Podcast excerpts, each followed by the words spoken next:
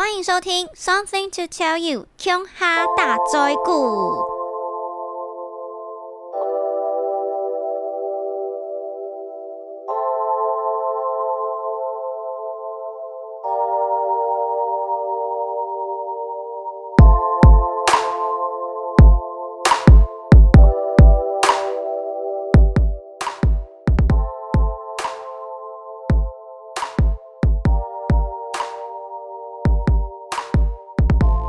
大家好，我是乔拉拉，欢迎回到了我的 Podcast。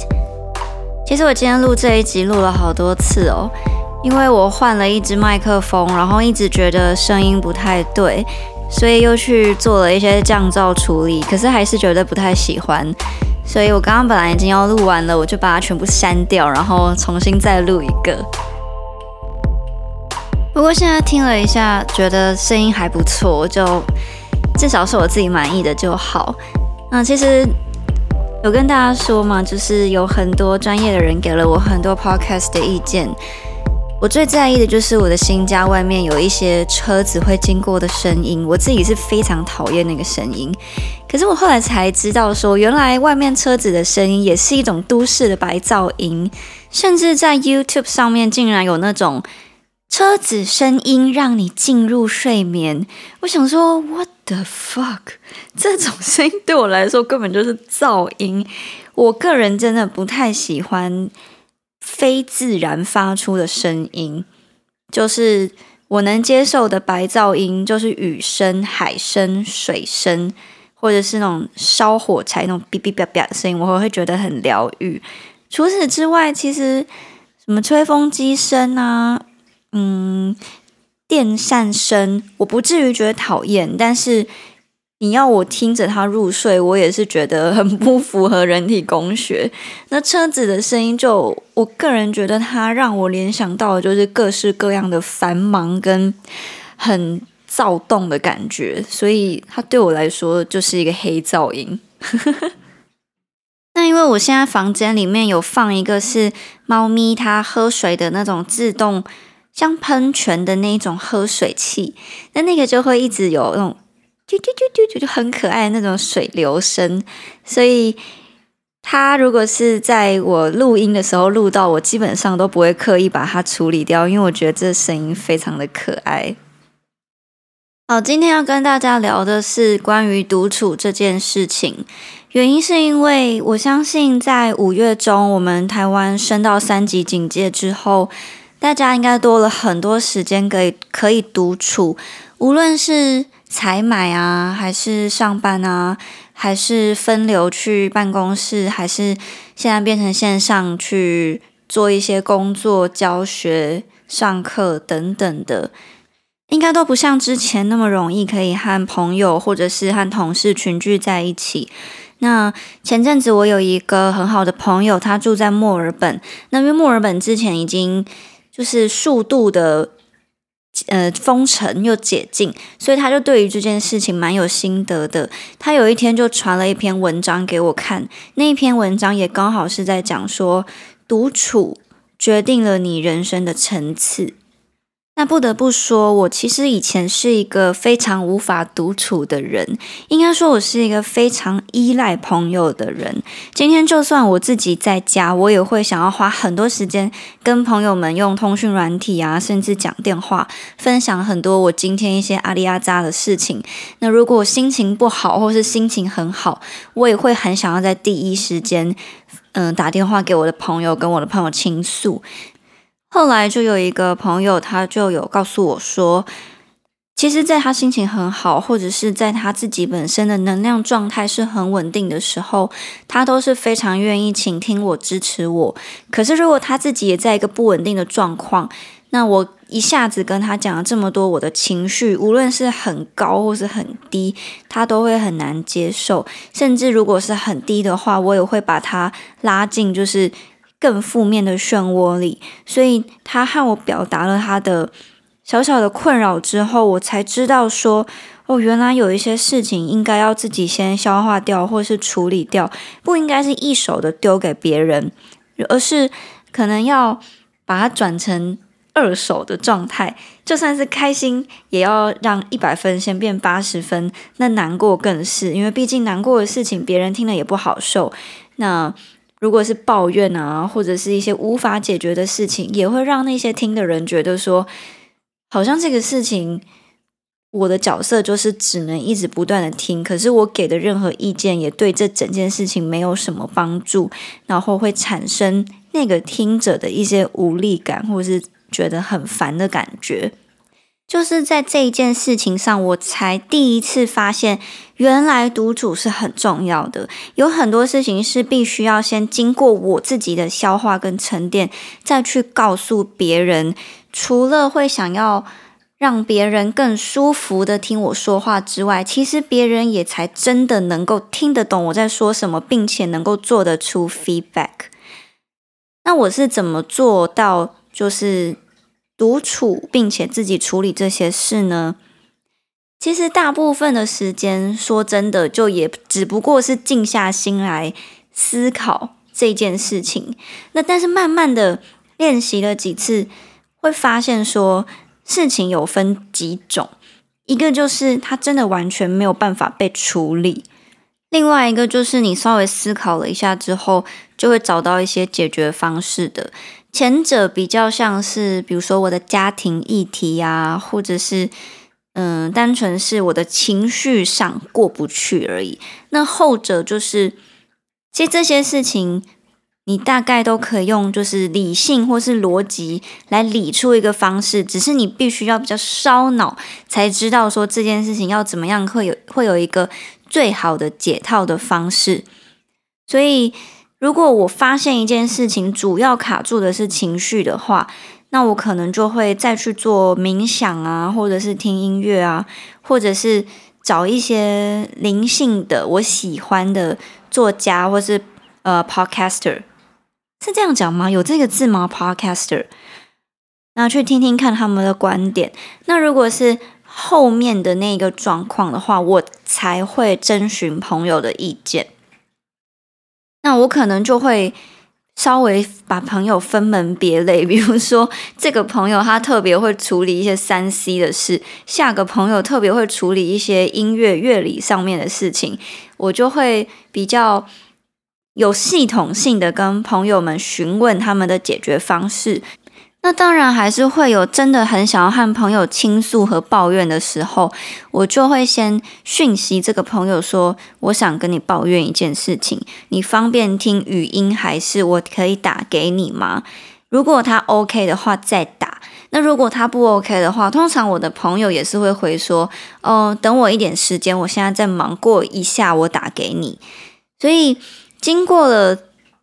这一次的消化之后，我发现原来还是可以做到，就是，嗯，你可以去看朋友讲很多事情，可是双方都不会有压力。而且话说回来，其实这些事情都是我人生中自己的课题。朋友们很好心，愿意去听，或是愿意给意见，那是因为他们爱我。但是真的能够解决这些事情的人，只有我自己，也只有我自己可以做得到。然后我才在这个整个漫长的过程中领悟到这件事情。好，可是心灵上虽然有所长进，但是，呃，其实我的身体还是非常的、非常的诚实。就是我是一个很爱跟朋友聚在一起的人。事实上，能够不要独处的时间，我几乎都会跟别人群聚在一起。例如说，之前在还没有三级的时候，我们有一个音乐工作室。我根本就是每天都腻在那边，只要工作结束，我就会跑去那边玩。有时候只是去那边吃吃晚餐，有时候就是和我的几个好朋友在工作室聊天。那如果真的在那边觉得哦这个地方腻了，我们还会跑去另外一个朋友家，那他们家很大，我们就会在那边小酌啊，然后聊天聊到早上。那因为和这些朋友真的也算是蛮要好的，所以就常常就是有很多心事，就随着小酌的过程中，然后跟着酒精一起挥发掉，隔天起来就会觉得挺畅快的。可是啊，就这样过了一阵子，有一天我就突然自省，我就发现说，我觉得情绪其实是有分很多种的，不晓得你们有没有曾经有这种感觉，就是。你会觉得比较上层的情绪好像发泄掉了，可是那种比较下层的情绪好像还是会在某些时刻隐隐作痛。然后我就发现，嗯，虽然说我每一次去和朋友们聚会，然后饮酒作乐之后，都觉得上层的情绪都有被代谢掉，可是下层的东西好像一直都还在。所以这时候我才发现，说其实这真的不是一个解套的方式。那要解套到底该怎么办？就还是要自己冷静，诶，还是要自己给自己一段时间，去好好的思考什么是我要的，什么是我不需要的，怎样的方式我才会更舒服，怎样的方式才会离我想要走的那个目标更近。尤其当别人给了你一堆意见之后，其实十个意见里面，你真正能够采纳的可能就只有两三个。那你要怎么从十个里面一直过滤到两三个？都是要透过自己不断的跟自己聊天，然后自己去做一些功课，才能够筛选出来的。那工作更是，因为像我自己本身是一个译文工作者嘛，那有时候如果嗯。创作遇到一些困难的时候，想要和朋友一起 call write 或者一起写歌，当然是一个很棒的方式。可是，其实说真的，大部分灵感乍现的时候，都是自己可能深夜放空的时候，或者是像我的话，就是走路，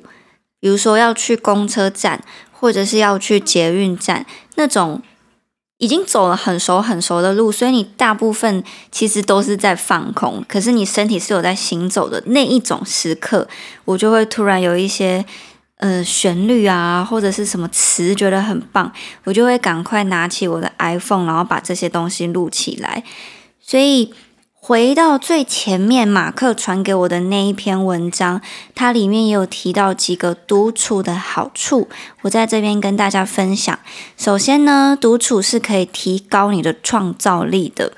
就像我前面说的，因为我的工作是必须要一直不断的产出我内心的一些灵感，所以如果没有大量的时间可以让我去产出这些东西的话，基本上我所创作的东西，我自己也会觉得看起来很没有这么我，而且我会感觉到它是数十被逼出来的。第二个就是独处可以让你更专注于自己。不知道大家有没有印象，就是你们小时候，像我小时候会自己玩芭比娃娃玩超久，或者我会自己玩巧拼玩超久。你们有没有想过，为什么这些时刻你从来都不会想要依赖任何一个人跟你一起，而是你会想要自己去完成这些事情？我觉得在这个过程中，其实是一个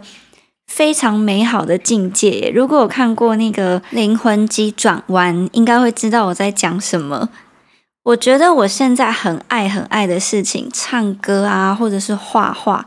好像都是因为我小时候有感受到那种。人神合一的那种境界，就是那种快乐跟满足感，然后让你感受到那种 spark 火花，你才会真的这么爱这件事情吧？那如果没有那样子的独处的话，我就不会知道说，原来我人生的火花是在这两件事情上面。好，那篇文章还有写到第三点，就是独处可以让你找寻自己灵魂真的想要的。嗯，这件事情我也觉得非常非常的合理嘛。就是有时候我们真的太容易被一些外在的东西影响了。可能你看所有人都在追求某件事情，你也会觉得哦，我也想要那件事情。可能大家都追求的最浅显易懂就是钱，所有人都觉得钱越多越好。可是很少人会知道，说当你钱那么多的时候，你背后可能要付出的东西也很多，或者是你要去搞的一些，嗯，什么税啊，或者是你要处理的一些事情，是远远超出一个凡人可以简简单单过日子的那种负荷量的。当然，我也是觉得钱越多越好，可是对我来说。取钱一定要有一些正当的方式，就是我自己个人是不太喜欢什么事情都只利己，然后让我自己就是可以获得很多很多，因为我会觉得在这个过程中我是非常的不快乐的。我比较喜欢的状态就是，可能像我出去表演啊，然后我表演完我就会拿到一笔固定的酬劳，那我在表演的过程中呢，就可以。让我自己很开心，因为它是我喜欢的舞台，跟别人听我唱歌也可能会很开心。那如果有更多人想要听我唱歌，我的酬劳就会越来越高。对于这样子的嗯收入的增加，我会觉得非常的满意。可是如果今天是哦，我做了一件事情之后，可能有一些人会因此而权益受到影响，或者是他们会必须会嗯。被剥夺一些事情，我就会觉得这样子的赚钱方式，即使我有再多的钱，我可能都会被我自己的内疚感啊，还有一些就是蒙着良心的那一种感觉所压过去。我应该是会觉得浑身不自在。可是像这样子的事情，如果你不去思考，你怎么会知道？还有一件很重要的事情，我前面有讲，我非常非常依赖朋友，可是事实上。我是一个需要很久的时间来筛选朋友的人，可能有一些人我认识了很久，我还是把他摆在可能七分熟或是八分熟的朋友的距离。有些人不用认识很久，但可能半年，我就会让他成为我的九点五趴非常非常 close 的那种朋友。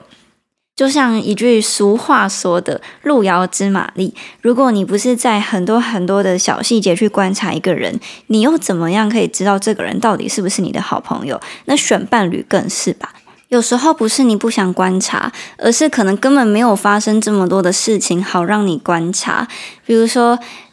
不可能。一认识就立刻出去玩，或者是一认识就立刻出国，或者一认识就同居，一认识就结婚。很多事情都需要阶段性，然后慢慢慢慢的去观察，慢慢慢慢的去看到，就是彼此之间到底是不是真的这么适合。可是如果没有好好的静下心的话，我觉得有很多事情可能都会被外在的一些价值观所影响。比如说，你明明就可以感觉到这个人的三观。好像和你不太合，可是你又会觉得说，但是他的外在条件跟他的经济能力好像都很适合我啊。这种抉择的方式，你可能问了一百个人，都会有一百个人给你不同的回答。大部分的人可能都会跟你说：“哦，他都已经这么好了，你有什么好挑的？”可是你明明内心就觉得哪里不太对劲，所以这种时候，你真的就只能自己思考。所以独处真的很重要。我也是现在。活到了快三十岁才发生，呃，才发现这件事。那在节目的最后呢，想跟大家稍微聊聊我最近的近况，也算是绕着独处的这个议题跟大家来掏心掏肺一下。因为我前阵子其实是工作非常忙碌，然后刚好结束我专辑的宣传期。那其实，在这一个月的静心之后，我觉得对于音乐的。嗯，未来的发展我可能也会有一些改变。原本的计划是希望可能近期都可以一直不断写歌，然后可以高产，然后可能明年或是后年就会有新的专辑。但是其实我最近想了一想，我也觉得音乐这件事情如果要走的长久的话，它应该会是一个日日常感，而不是我现在一直拼一直拼，然后想要拼到一个东西，然后后面后继无力。所以，我现在的想法是我可能就会慢慢慢慢的，我真的有灵感，我才会写歌。然后下一张专辑，我会希望可以给自己的一个课题是，它要是听起来非常从容不迫的。但是因为今年我其实原本也有一个小小的发 EP 的计划，但这个计划其实是我在今年初就已经规划好的，所以。没有意外的话，他还是会照着我的计划走。只是说，可能因为疫情，大家现在没办法工作的关系，呃，会从原本预想好的年底发，可能就会不太能确定会不会是年底，然后也有可能会就是明年的年初这样。对我来说啦，我觉得人生有很多很多的改变，真的都是我经过了自己不断的思考又思考。然后再重新做一下下，然后发现诶不对，然后又在思考，就会是一直在这种来来回回的寻找自己的过程中，我才慢慢的离出一些头绪的。现在对我来说，我会觉得人生真的是越简单越好，而且我发现我自己的一些悲伤或者是负面情绪，往往都来自于一些过度的追求，比如说我可能觉得自己有哪里不够好、不够酷、不够帅，然后我看到某个人身上有这样子的特质，我就会很不自觉的被他吸引，亦或是我可能看到别人。可能都有一些什么样的特质，可是我自己没有，然后我就会让自己压力很大，或是很焦虑，或是觉得自己不够好。我现在就觉得，嗯，这样子的一些情绪，往往都是自己内在的匮乏。那我应该要用自身的的力量去疗愈这个匮乏，或者是，呃，我应该要用自己的努力去填补这个匮乏，而不能去靠外在的追求。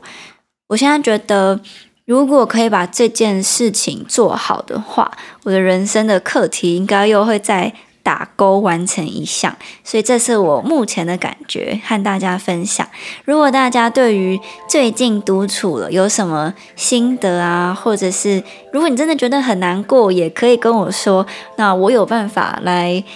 嗯，帮助你的话，我也会尽量的回复你。那就先这样子喽，拜拜。